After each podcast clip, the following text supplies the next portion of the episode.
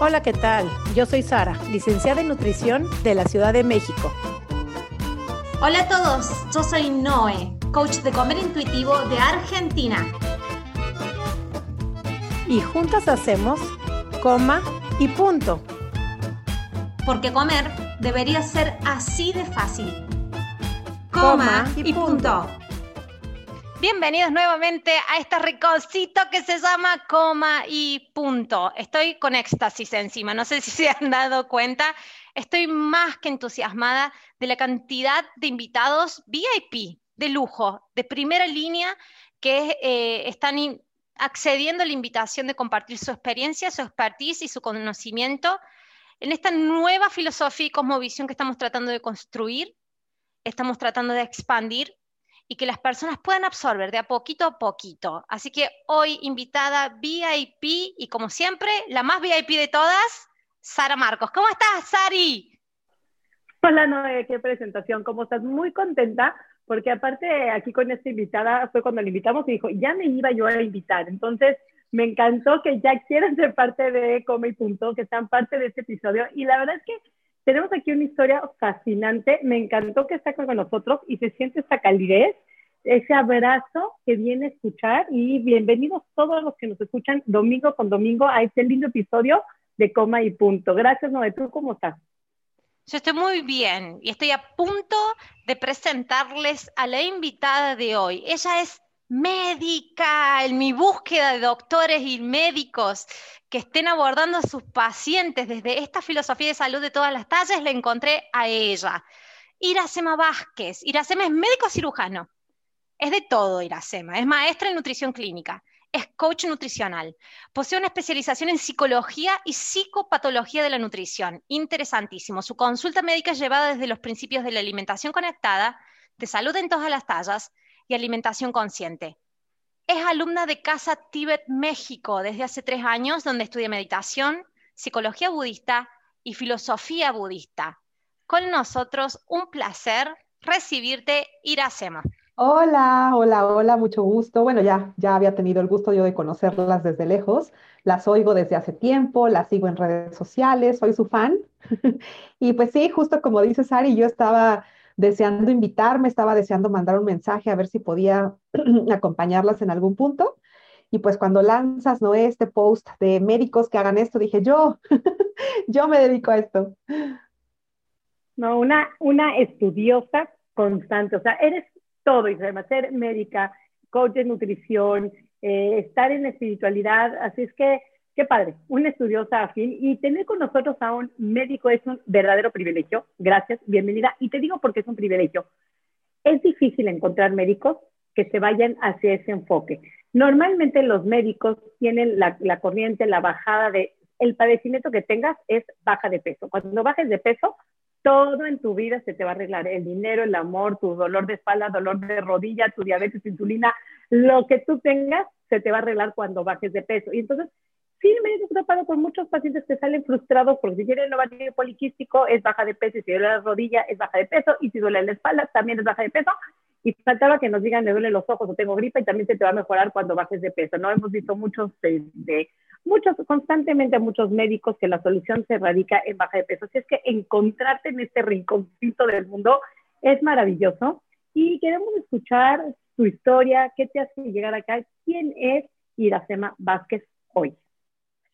Gracias. Pues yo empiezo desde muy niña con una historia muy común, desafortunadamente, con dietas. Yo me recuerdo haciendo intentos por perder peso desde aproximadamente los nueve años de edad y fui llevada a mi primera dieta formal a los 13, 14 años aproximadamente, ¿no? Que yo pedí que me, se me llevara a, a, un especialista para que me bajara de peso. Y mis, mis papás, pues evidentemente, intentando ayudar, pues sí me llevaron a alguien que conocían, en la persona en la que confiaban, me puso a dieta, fue mi primera dieta, eh, como muchas eh, historias, eh, no, no fue tan restrictiva, fue evolucionando la restricción conforme fueron pasando los años, pero sí era restrictiva, ¿no? Evidentemente había prohibiciones de ciertos alimentos, perdí peso, y así en esta historia de adolescencia, empezar a ser adulto joven, estuve a dieta varias veces. después entra la carrera de medicina, y evidentemente yo fui em, educada en, una, en un medio peso centrista, ¿no?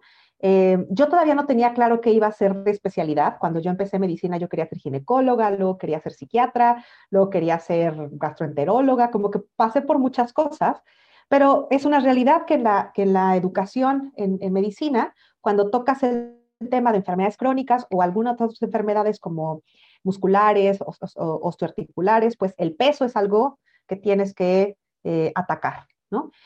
Y de hecho tuvimos una clase de nutrición, una materia de nutrición en la cual todo giraba en torno a reducción de peso. Medio tocábamos otros temas, pero finalmente al final de la carrera yo decido que quiero estudiar nutrición.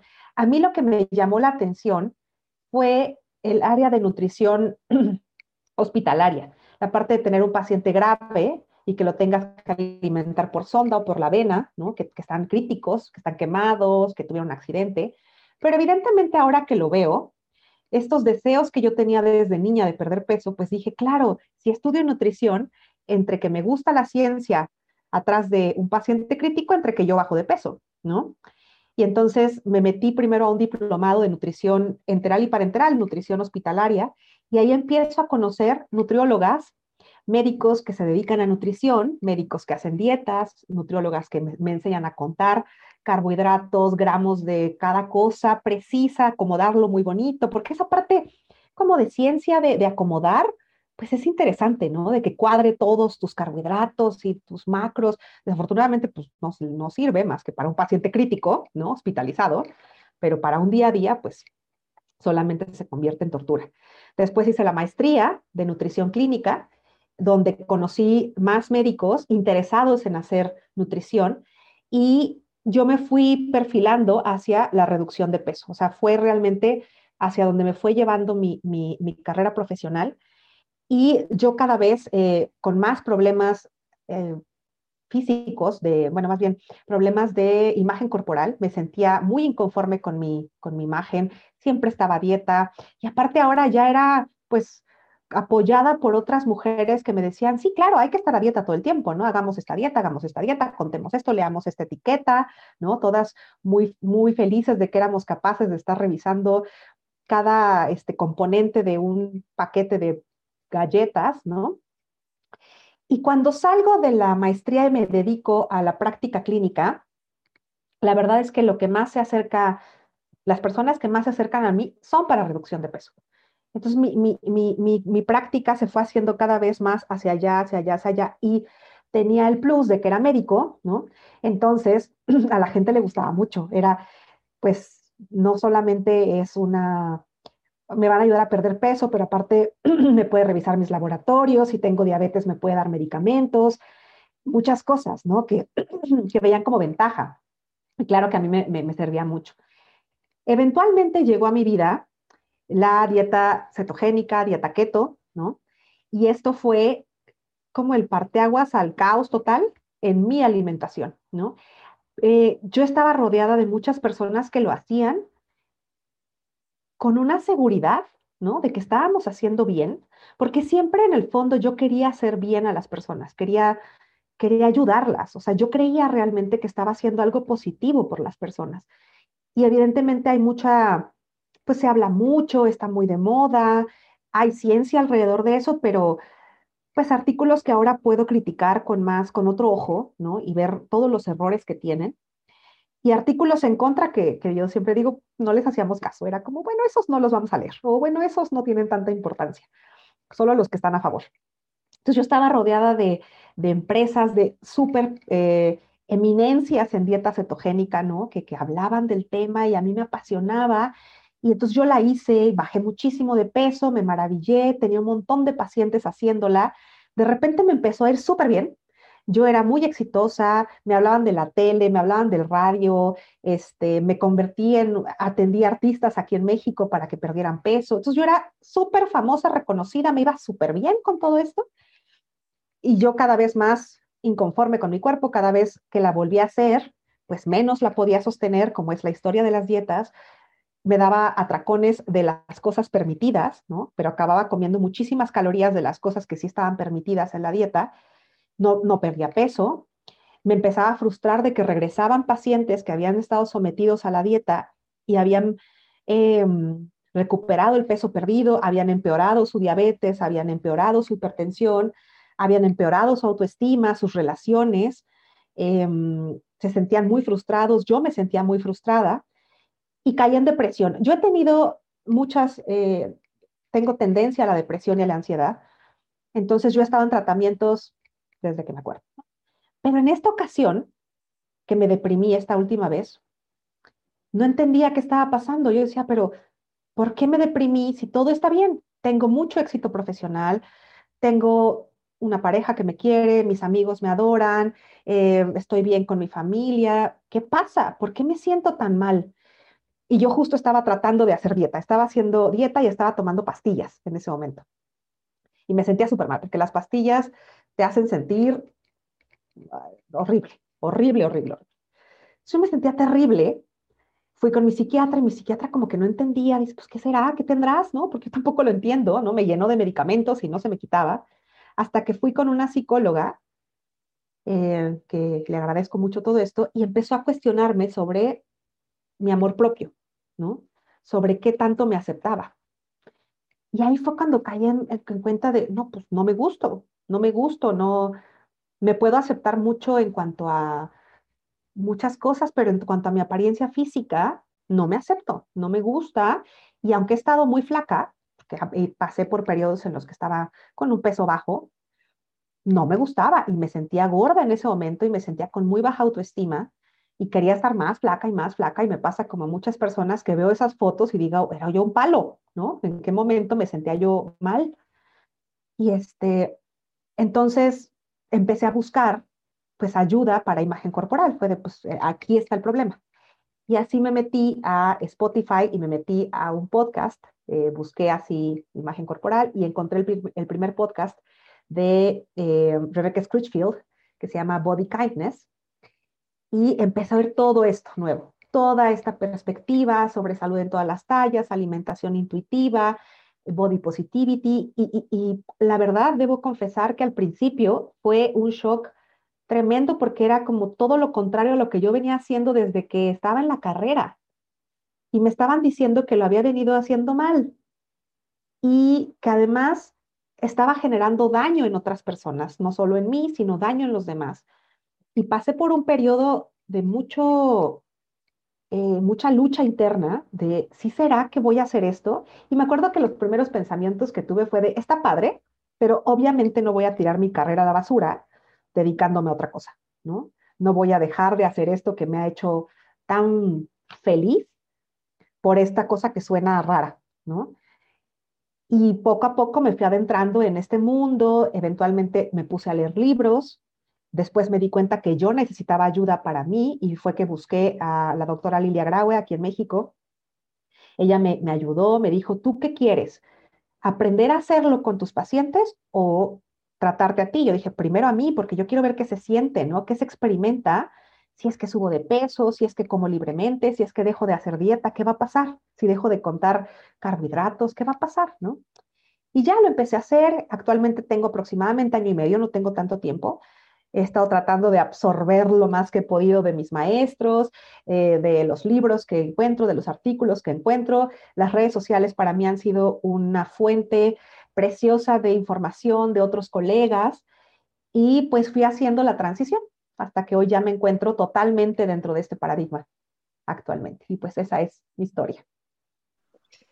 Yo había dicho que tu historia es oro puro. Me encanta porque encima la forma en que la podés transmitir es tan claro. Es un proceso que parece muy similar al de todas las mujeres que han pasado este proceso y la que no llegó a hacer el cambio de paradigma está en el proceso anterior. En tu historia a la mitad. Hemos destinado el título de este episodio del podcast como perfeccionismo y trastornos de la conducta de la alimentación. Estás, si mal no recuerdo, haciendo una especialización en psicopatología y quería que a través del linkeo con tu historia personal, que nos pudieras hablar un poquito de esto, de la personalidad perfeccionista y esta inclinación a capaz de hacer catarsis con la comida y que se transforme en patológico. ¿Nos querés hablar un poquito de eso? Me encanta la idea. Yo em, tenía idea de que yo era una persona perfeccionista y de que eso me hacía daño, pero no tenía idea de que tenía relación con mi propio trastorno. Una vez que me pongo a leer todo esto, me doy cuenta que em, la base, bueno, la base, una de las características em, de personalidad de las mujeres en especial, porque son más mujeres, pero de hombres también, que desarrollan trastornos de la alimentación, en especial los más comunes que son anorexia, bulimia, trastorno por atracón y estos llamados trastornos no específicos de la nutrición, donde entran la mayoría, ¿no? Que no cumplen todos los criterios eh, de diagnósticos del DSM5, pero que sí tienen un montón de criterios, ¿no? Eh, es la perfección. Y esta, la perfección es eh, definida como estos estándares tan altos que te pones, tan exigentes para agradar, para calificarte, en los que basas tu valor, y que llegan a ser tan inalcanzables que no se cumplen. Hay dos tipos de perfeccionismo. Uno es el que tú te autoimpones, ¿no? El que dices, yo me pongo estas metas y las tengo que alcanzar. Y el otro es el que sientes eh, eh, por el exterior, que crees que los demás van a exigir de ti que seas así de perfecto y que te van a evaluar dependiendo de tu desempeño. Hay algunas investigaciones, aunque no son muy claras, sobre si el perfeccionismo llega a ser valioso en algunas áreas. Por ejemplo, si te pones metas, ¿no? Y las puedes cumplir, ¿no? Tienes eh, la habilidad de ponerte objetivos, ponerte fechas, no procrastinar, organizarte. En mi opinión, creo que sí llega a ser un poco útil. Yo creo que en mi caso me ayudó mucho a sacar una carrera adelante, sacar una maestría, eh, organizar mis finanzas, o sea, sí me sirvió para esas cosas, pero creo que la línea que divide el el que no es funcional es muy delgada, ¿no? Cuando de repente ya no es un, soy una persona organizada, sino soy una persona obsesiva porque las cosas salgan perfectas. Y se ha visto que estas personas que tienen estos rasgos de personalidad perfeccionista tienden a tener más trastornos de la imagen corporal y más insatisfacción corporal, porque tienen estos estándares de belleza que nos pone la cultura tan altos, ¿no? Cuerpos muy delgados, cuerpos altos, cuerpos em, blancos, cuerpos que son occidentales, y pues son bellezas que pues no estamos todos hechos para alcanzarlas, ¿no? Se vuelve una, un constante eh, perseguir estos, esta belleza porque yo quiero evaluarme a partir de este, esta imagen y además creo que los demás y pues no, desafortunadamente no es una creencia falsa, me van a juzgar si no me parezco a esa imagen, ¿no? Y estoy constantemente persiguiendo parecerme a esto, a esta imagen. Eso sería la parte em, como física. Aunque también hay estos conceptos de este perfeccionismo de querer agradar con no solo cómo me veo, sino cómo soy. De cómo debe ser una mujer, que debe de ser gentil, dócil, agradable, eh, bonita, arreglada, eh, muñequita, ¿no?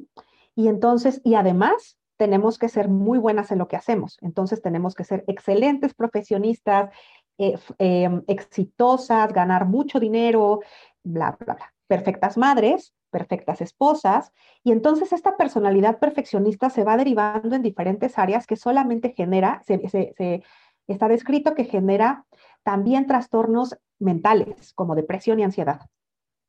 Entonces este perfeccionismo base, ¿no? Genera toda una planta de, de trastornos, ¿no?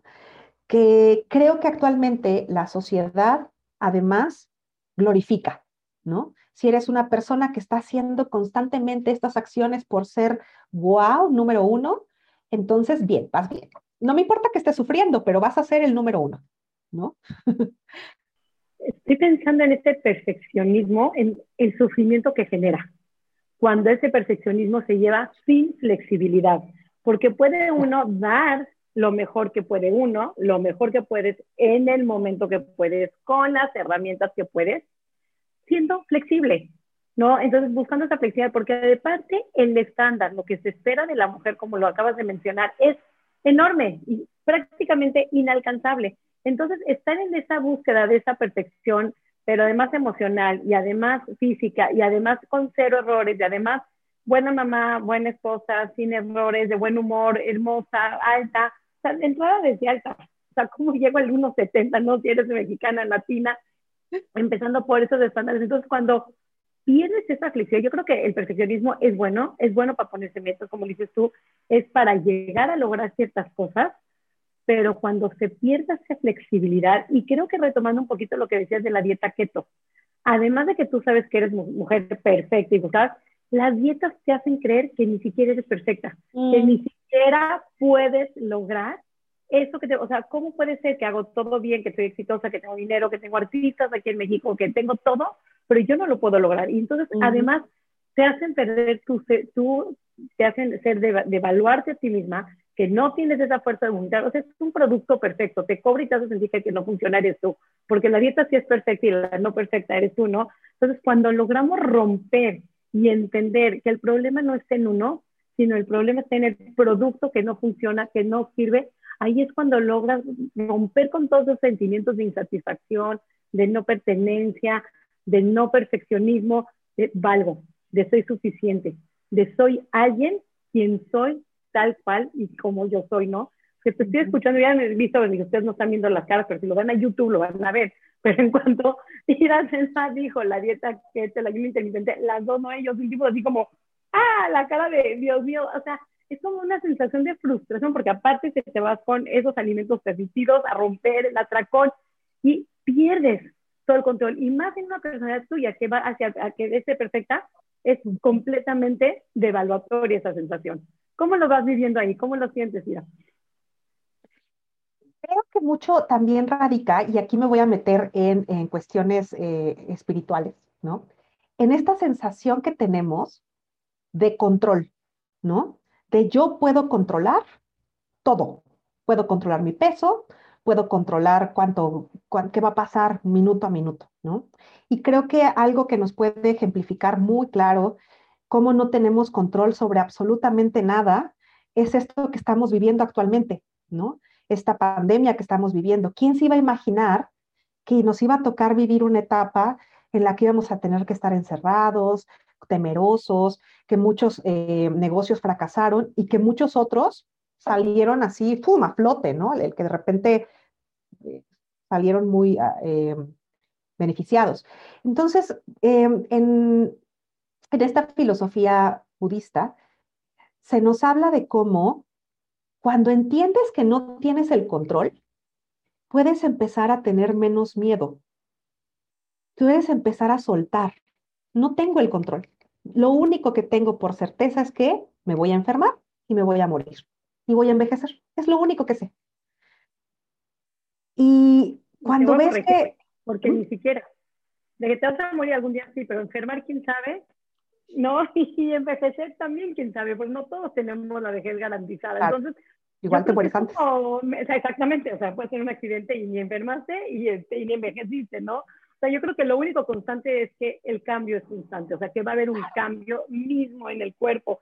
Entonces, yo creo que retomando ahí es como vivir en el aquí y en la ahora. Mm. Creo que esto da totalmente, y, retomando tu comentario, vivir en el atención plena, en el mindfulness, en el aquí y en el ahora. Hoy estoy aquí, no sé mañana si hay un mañana, pero vivir como en ese presente, ¿no? Adelante con tu vida porque me encanta. Eso da, sí da miedo.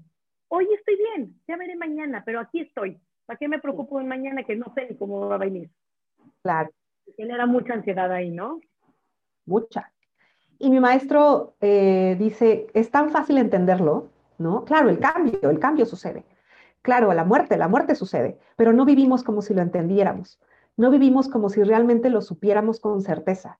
Entonces es un ejercicio diario, diario, diario, y no es un ejercicio pesimista de me voy a morir, ¿qué caso tiene? No, tampoco, ¿no? no se trata de eso, pero de darme cuenta que no puedo controlar que mi cuerpo se haga grande, que mi cuerpo se haga pequeño, que tenga un día más hambre o un día menos hambre, ¿no? Que si como perfecto no me vaya a enfermar, que si hago muchísimo ejercicio no me vaya a lastimar un músculo, o sea, no puedo evitarlo. Entonces, no se trata de caer del otro lado de, pues no hay nada que hacer, total, que me lleve la corriente, porque no, si podemos planificar y, estar atentos, pero ir soltando, porque en mi consulta he visto mucho que y lo he, visto conmigo, las personas que somos perfeccionistas queremos tener todo bajo control, ¿no? Queremos tener todo eh, aquí sostenido y son, son muchas charolas que sostener al mismo tiempo y evidentemente la del peso es una que tenemos esta eh, fantasía de que podemos controlar, ¿no? Que, muchas mujeres me han dicho, no puedo controlar nada más que mi peso, es lo único que puedo controlar y si, si lo suelto, ya no controlo nada, ¿no? Entonces trabajo mucho con, ¿y qué pasa si no puedes controlar nada? ¿no? ¿Cuál sería, qué pasa si te das cuenta que no puedes controlar nada? Y al principio da mucho miedo, ¿no? Es de, ¿cómo crees que no puedo eh, alinearme con mis, eh, con mis planes? Pero cuando te das cuenta que al contrario, se abre un mundo de oportunidades de cosas que pueden ocurrir, puede ser más flexible y darle la bienvenida a los cambios, adaptarte a las cosas, una vez más, como esto de la pandemia, el que se adaptó fue el que sobrevivió, ¿no? El que se adaptó a estos cambios es el que está llevando eh, las cosas adelante. Entonces no se trata de, porque luego critican mucho a la cultura budista de que pesimistas, solo piensan en la muerte, ¿no? Pero realmente es, no, es, es, es al contrario, pierde el miedo porque te das cuenta que puedes trabajar, como tú dices, Sari, en el ahora. Hoy, ¿qué posibilidades tengo? Hoy tengo este cuerpo, hoy tengo estas habilidades, hoy tengo, hoy tengo ciertos privilegios, ¿cómo los aprovecho? ¿No? Estábamos charlando con, la doc em, en la antesala de la grabación del episodio sobre una maestra que estoy teniendo yo acá en Brasil que se llama Camila Borpovic. Eh, ella es neurocientista y estudiante del budismo y escribió un libro que se llama Budismo y Neurociencia. Y algo que me llamó muchísimo la atención de sus enseñanzas es esto de qué es la mentalidad occidental la que cree que si no está en control es total descontrol, que si no me dedico es porque me estoy abandonando. Esos extremos mm. son netamente occidentales, entonces o vemos todo, todo controlamos o todo lo dejamos ir. En cambio, el oriental, la filosofía de vida budista es, no, hay matices, todo puede convivir porque todos los días hay sol y todos los días se esconde el sol y eso convive en un loop, en un círculo, en una dinámica que es perfecta y estos cambios suceden porque es la vida misma, ese fluir de alto, bajo, más seco, más mojado, día y noche, y uno no elimina al otro. En cambio, nosotros tenemos esto, ah, entonces ahora no vas a hacer dietas porque te estás abandonando y te vas a aumentar todos los kilos y, ya está, te vas a morir tirada en la cama de obesa, porque así uno pensó así. La mente de uno lo llevó a pensar eso. Y en cuanto al perfeccionismo, a mí me encanta cómo habla, eh, seguramente la conoces, Brené Brown, sobre el perfeccionismo. Y una vez también, entre esto de leer sus libros y en una charla que dio en YouTube, que dijo de que no es lo mismo crecimiento eh, personal que perfeccionismo. Y por lo general, eh, personal, esta característica de ser perfeccionista funciona mejor con objetos inanimados. Es decir, con el dinero, con la organización del trabajo, con cosas que no tienen vida y que están destinadas a fluctuar. En cambio, cuando querés implementar la misma estructura perfeccionista en relaciones con otro humano, que también es volátil, es versátil, y con vos en tu cuerpo, que el cuerpo no se controla, se escucha, ahí es donde explota el perfeccionismo. Y esto me hizo, me, hizo mucho, eh, o sea, me llamó muchísimo la atención porque siempre decimos, bueno, entonces no, el perfeccionismo, ¿dónde va el perfeccionismo? Entonces, si no somos perfeccionistas, ¿qué es lo que somos? ¿Nos dejamos de estar? No, y dice, es una conjugación de un montón de cosas y realmente la sabiduría está cuando empezás a poder recorrer los términos medios del aprendizaje es el término medio y recibís otro aprendizaje y es el término medio y son los términos medios los que nos cuestan a los occidentales y al corte de mentalidad que tenemos. Entonces, es que e, eso me llamó muchísimo la atención. Aquí con Sara somos, nos creemos, yo me considero una persona que le gusta escuchar de espiritualidad y que tiene algo de práctica espiritual. Con Sara también de esto hablamos mucho, por eso todo esto de filosofía budista me encanta. Si quieres compartirnos algo más de esto, que me, me encantaría seguir escuchando en tu práctica, porque tenés vos un estudio y seguís con tus estudios budistas. ¿Qué es lo que pudiste ver de la medicina y del ser humano al entender esta otra filosofía? Que me di cuenta de las cosas más importantes que somos seres que estamos compuestos por diferentes dimensiones, ¿no? No solamente el aspecto físico y la parte mm, tangible. Eh, aquí yo con mi educación médica estaba eh, siempre buscando el artículo científico que acabara de salir, que tenía que ver, que explicara justo lo que tenía que hacer con números, con, las, con la estadística adecuada. Y cuando empecé a estudiar eh, budismo, me di cuenta que existen otras cosas que no son justo tangibles, que son sumamente importantes, ¿no? Esta definición que hablan de la salud es, eh, mental, física, emocional, bla, bla. Ahora me doy cuenta que también tiene que tener esta dimensión espiritual. Y siempre se nos se recalca, espiritual no es religión, porque hay personas que dicen, bueno, yo no, yo no soy religioso, yo no soy creyente, y no se habla de eso, ¿no?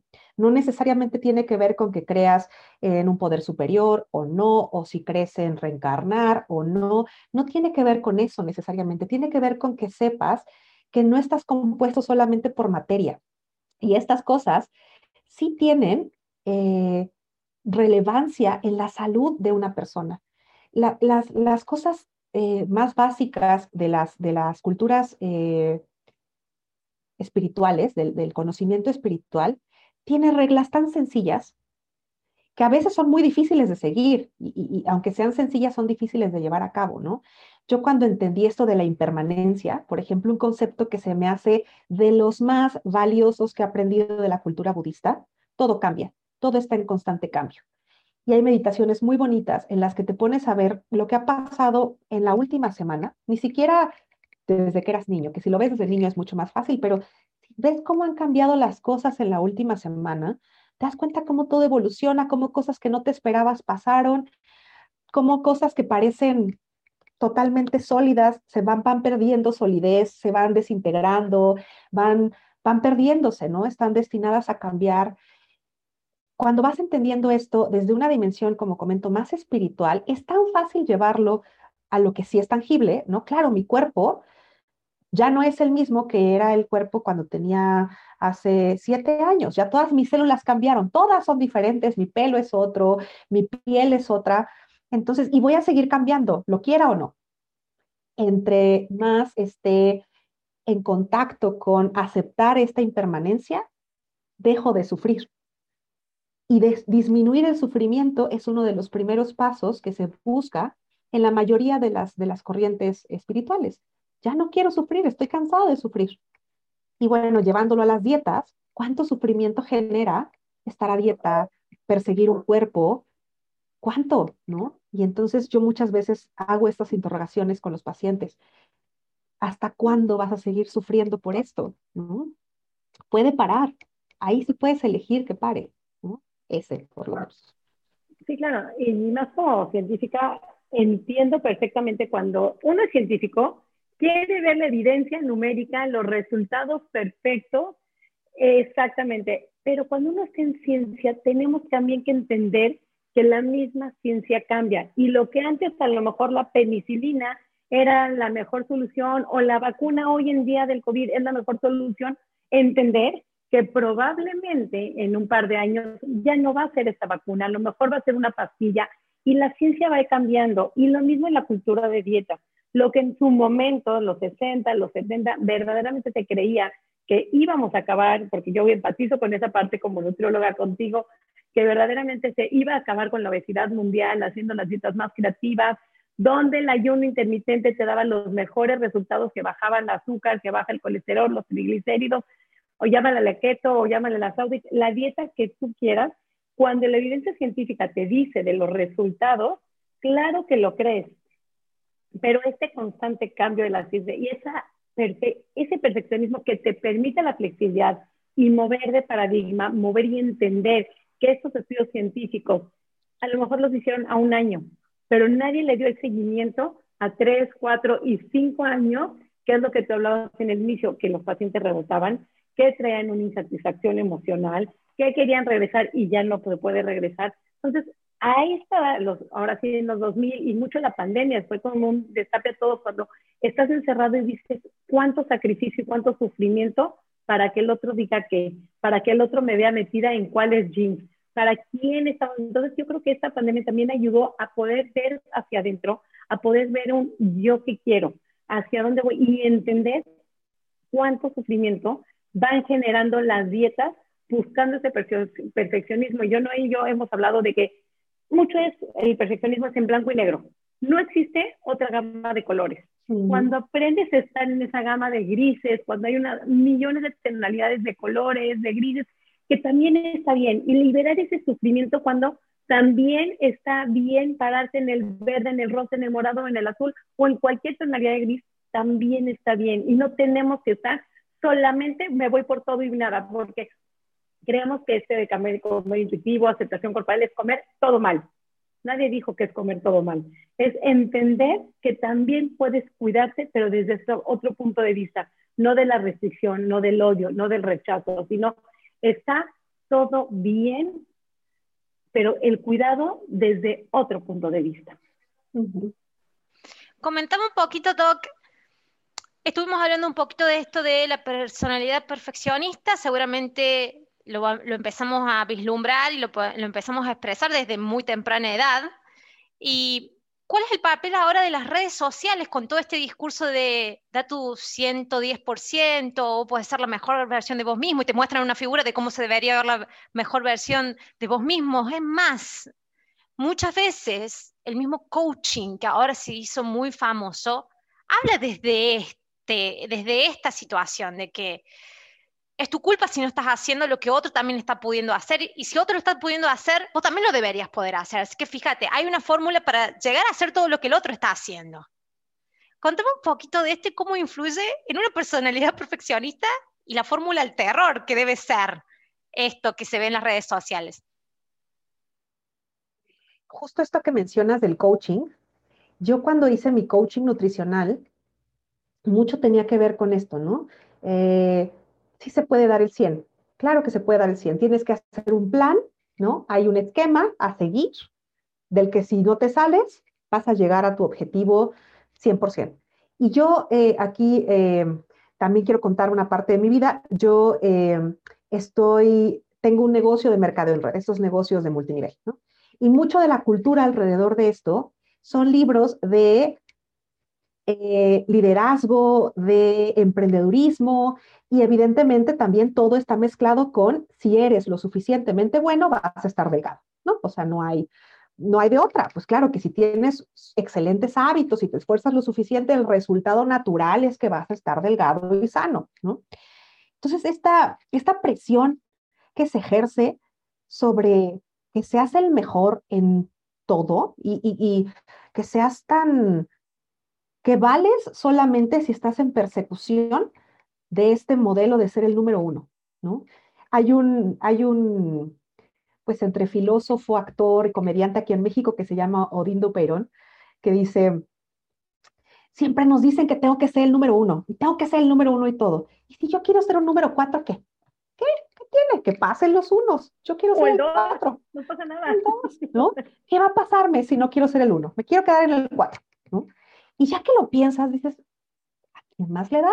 ¿No? Yo estoy feliz. Y yo me acuerdo que mucho tiempo estuve luchando por lo que veía en redes sociales, tanto de la imagen corporal como de el éxito empresarial, en claro, no, si no tengo todo este dinero, todo este éxito, este cuerpo y demás, pues mi vida de qué valió, ¿no? Yo realmente creía eso, porque leía tantas personas que impulsaban el pues es que si no eres un flojo, eres un, eres un mediocre, te estás conformando. Y si no te lo cuestionas, te bombardean tanto las redes sociales ahora, tantas, tantos autores que hay allá afuera sobre no te quedes en tu zona de confort, ¿no?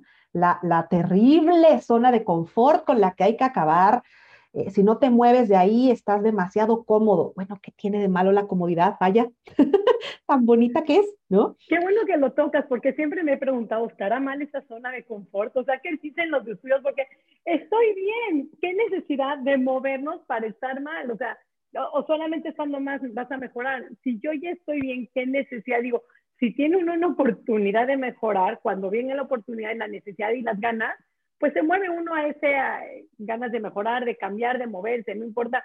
A veces cuando cambian no siempre va para uno mejor, uno nunca sabe, ¿no? Una vez seguro, como dices tú, pero Y si estoy en esa zona de confort, ¿por qué no ser feliz ahí? ¿Qué necesidad, no? Me encanta tu comentario. Así es. Em, creo que aquí se tocan dos partes. Una es em, la, parte, ahí voy a, tocar otro tema, la parte del privilegio, ¿no?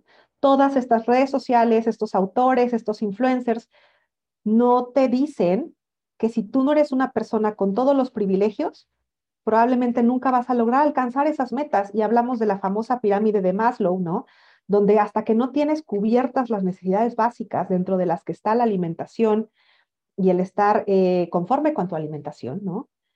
pues no vas a poder querer estar en las partes de arriba donde ya quieres ayudar a los demás, hacer cosas sociales, mejorar. Entonces, estos privilegios que, de los con los que yo cuento, ¿no? Yo sí, yo, yo me reconozco como una persona con muchos privilegios, pues evidentemente me dan para querer, no sé, tener una vida espiritual sana, ¿no? Pero justo en Casa Tibet nos dicen, imagínate que llegaras con una persona que no tiene comida y le dijeras, oye, la comida no está la felicidad, ¿no? No la busques en la comida, la, felicidad está adentro. Y esta persona tiene hambre. ¿Cómo le vas a decir que la comida no es la felicidad? La necesita. Entonces tienes que observar dónde estás tú parado, qué puedes hacer por ti, ¿Qué, realmente qué podrías hacer por los demás. ¿Tienes tus necesidades básicas satisfechas? Sí o no. Y creo que a partir de ahí, ahí sí podrías decir, me muevo de esta zona si es que puedo, si es que tengo las posibilidades. Yo con, con, lo que he leído, esta es mi opinión, con lo que he leído eh, en Casa Tíbet, con lo que he leído, con lo que he experimentado, yo no creo que tenga nada de malo estar en una zona de confort un ratote, ¿no? Si estás, si estás bien, si tienes posibilidades de ayudar a alguien más, si tienes posibilidades de sentirte cómodo, creo que realmente no, no se tiene que perseguir esta muévete, muévete, siempre. Si estás cómodo, algo está mal, búscalo, búscalo.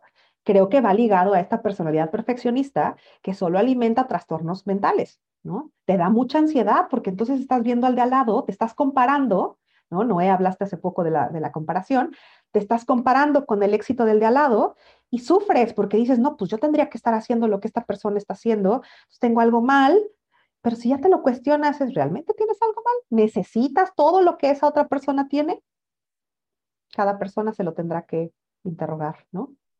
Hay una enseñanza de un rabino que no me acuerdo el nombre, falleció hace poquito, Sicronole Braja, no sé si vos te acordás el, el nombre Sari, que él habla esto de que también anteponiéndose y haciendo un contraste con el discurso del coaching actual, que podés dar lo mejor y ser lo mejor, y él dice, eh, cuenta la historia de los de los caracoles, los moluscos. En, realidad el caracol es un molusco que va cambiando de casita, que es el caracol, la parte dura, rígida del el animalito.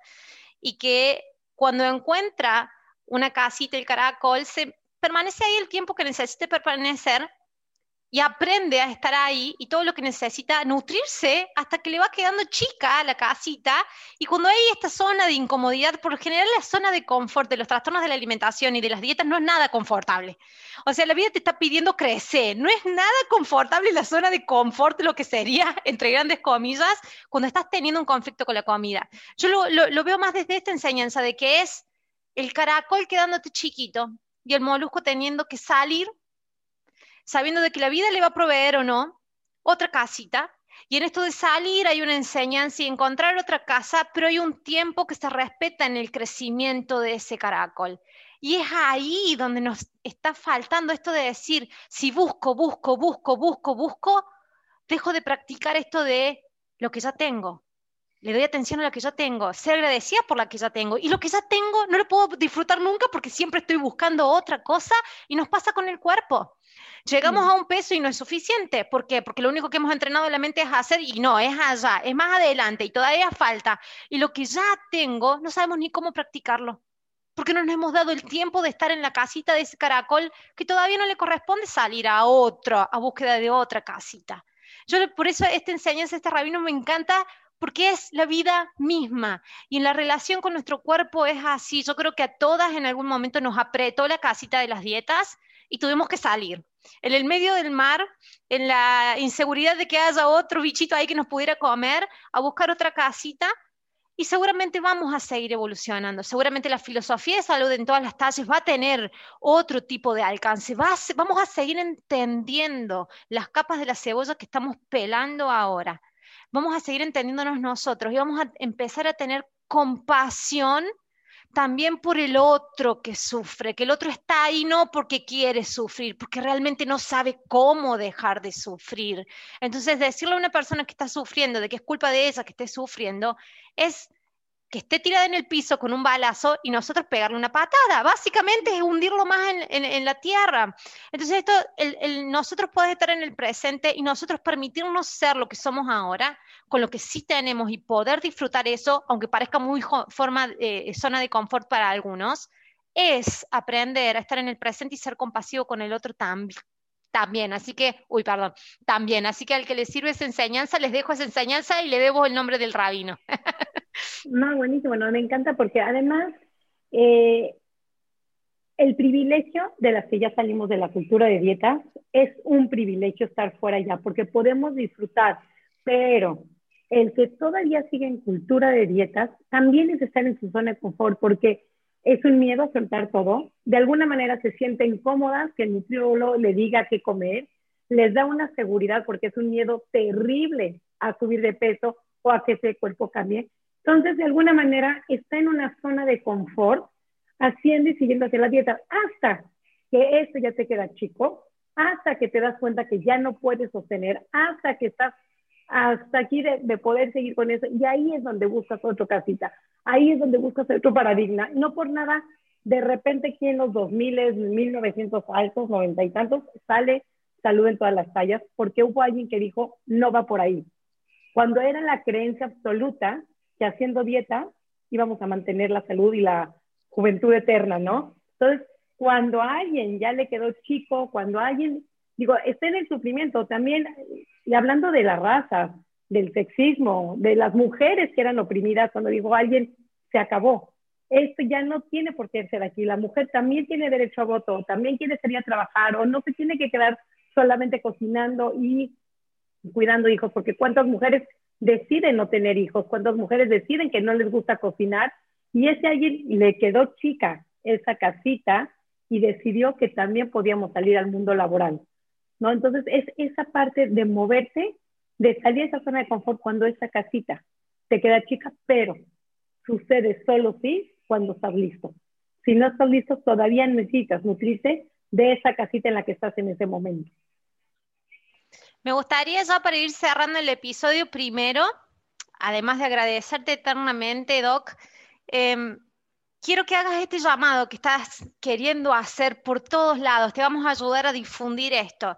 Te doy este espacio para que hagas tu llamado y después del llamado quiero que, que hagas una visión general de todo tu camino y que nos digas, no de tus pacientes, de vos, quién sos vos hoy y, y qué sentís que hoy te está mostrando la vida y que te está haciendo experimentar la vida, porque en este aprendizaje hermoso que estás teniendo con todo este proceso de información y de sabiduría experimental.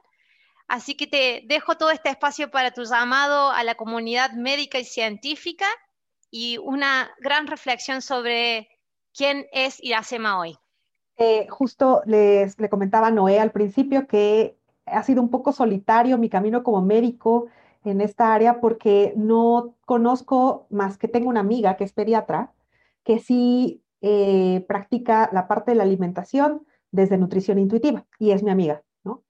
Y ella es pediatra, pero fuera de eso no conozco cardiólogos, ortopedistas, no conozco eh, cirujanos, gastroenterólogos que se dediquen tal vez no a esto, pero que por lo menos cuando entre un paciente, lo primero que le digan no sea, mm, tienes que perder peso, que sean capaces de observar a la persona integralmente y que puedan ver su, enfermedad y atenderla desde una perspectiva no pesocentrista. Entonces, yo quisiera hacer un llamado a los médicos en especial, porque como, como comentaban ustedes, hay muchos nutriólogos, psicólogos, coaches que se dedican a esto. De hecho, pues los movimientos empezaron con nutriólogos, ¿no? Entonces, eh, nutriólogas eh, principalmente. Entonces, pero médicos no hay, hay muy pocos, realmente hay muy pocos. Estoy segura de que sí hay, ¿no? Que si hay médicos que se dedican a esto.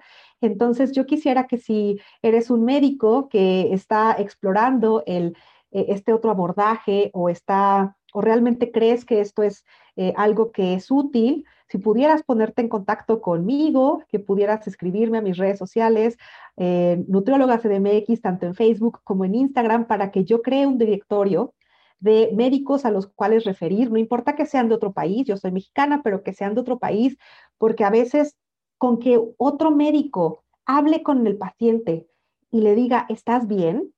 Em, lo que estás haciendo va bien, ¿no? Tu problema se puede atender desde esta otra manera, ¿no? Por una entrevista por Zoom, que le den una consulta tal vez de otro, otro punto de vista, ¿no? La, la típica segunda opinión, o que lo puedan atender, pues si está aquí en México, pues aquí en México, pero me gustaría crear esta red de, médicos especialistas en otras cosas que yo no puedo atender, no puedo operar a alguien. No, no soy cirujana, para que haya más variedad, de, tratamientos que no se centren en el peso y que ya no vean el peso como un problema. A mí me cuesta mucho trabajo, tengo muchos pacientes con enfermedades que necesitan apoyo y cuando los mando con estos colegas, pues les hablan del peso, entonces regresan conmigo muy confundidos de, oye, pero sí me dijeron que tenía que perder peso.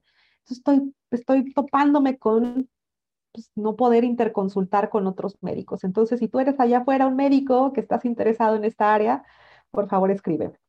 Sí, endocrinólogos también, que busquemos endocrinólogos donde no nada más tienes esa resistencia o esa diabetes, que por ahí te vamos a invitar a otro episodio para poder hablar de lo que es este, la diabetes, la resistencia, como médico y todas esas patologías que no necesariamente o no únicamente se basan en el peso, porque como decimos, somos personas cuidando personas, no somos personas cuidando enfermedades o enfermos. Así es que si eres médico, por favor, ponte en contacto con Noé, conmigo y compártenos tus redes. ¿Cuáles son tus redes sociales para que te puedan contactar? Es eh, arroba nutrióloga CDMX, tanto en Instagram como en Facebook. Ahí pueden hacerme comentarios, pedirme información y adelante.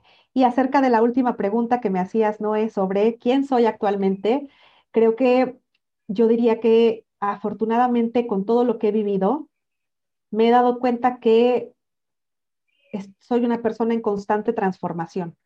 Desde que empecé esto, por ejemplo, cuando yo inicié me sentía, quería ir con todos y evangelizarlos a todos y decirles, estás, está mal, lo que estás haciendo está mal, estás haciendo daño. Y hoy, e incluso empecé a reprobar a la gente que estaba a dieta, a decir, Ay, qué tontería, ¿cómo te pones a hacer a dietas, no? Y ahora, hoy, me doy cuenta de la, de que esto que mencionaban de la compasión es tan importante, ¿no? Del momento de cada persona, del valor que tiene emocionalmente hacer dieta en su momento, ¿no? Cuando es tu único recurso y no conoces otros. De que no soy nadie para juzgar si una persona quiere cortar calorías o si un médico cree que está haciendo bien poniendo a dieta a una persona. Entonces, quiero, quiero volverme una persona que sepa comunicar que esto es otra alternativa, que tal vez no sea la ciencia cierta, porque también me he dado cuenta que dentro del mismo paradigma vas evolucionando, ¿no? De repente te parece alimentación intuitiva la, la panacea, de repente dices, ah, no es cierto, esta existe Well Now de Lucy Aframore y entonces la cuestionas. Entonces, aquí mismo, dentro de este paradigma, te estás moviendo, ¿no? Así como, no, no es tan fácil caer como Tetris y acomodar tu piececita, ¿no? Como que te estás moviendo. Eh, entonces, quisiera yo ser un espacio, bueno, tener un espacio para que la gente se sienta cómoda siendo como es y en el momento en el que se encuentre, ¿no? Si estás cambiando, si no estás ni seguro, ¿no? Si dices, pues como que tengo, algo me dice que debería de cambiarme de paradigma, pero no estoy seguro, esto es un espacio amable en el cual puedes compartir esto y, yo creo que soy una persona en, constante transformación y ahora estoy en paz con eso. No somos nadie para decir que es nada más lo que te libera a ti de tu sufrimiento en este momento y en otro momento será otra cosa pero es la aceptación de que en este momento es o que me encanta y si estamos abiertos al cambio, ahí es donde el sufrimiento, viviendo hoy, donde el sufrimiento se libera, aceptando tu personalidad, tu perfeccionismo, tu forma de ser, tu búsqueda de mejorar, todo es válido y ahí es donde radica la libertad. Sari, impresionante el episodio de hoy. Es la primera pasada de la doc por, este podcast. Ya seguramente vamos a tener segunda y tercera vez, seguramente. Así que bueno, les comparto mis redes sociales para quien me quiera seguir y chusmear un poquito más lo que comparto. Eh, mi Instagram y mi Facebook es mi Cuerpo Sin Reglas, también mi canal de YouTube, que estoy compartiendo muchísimo material ahí, y me pueden encontrar en mi página web, noeprevitera.com. Compartime tus redes, Sari, por favor. Soy Nutrición Sari en Facebook y en Instagram.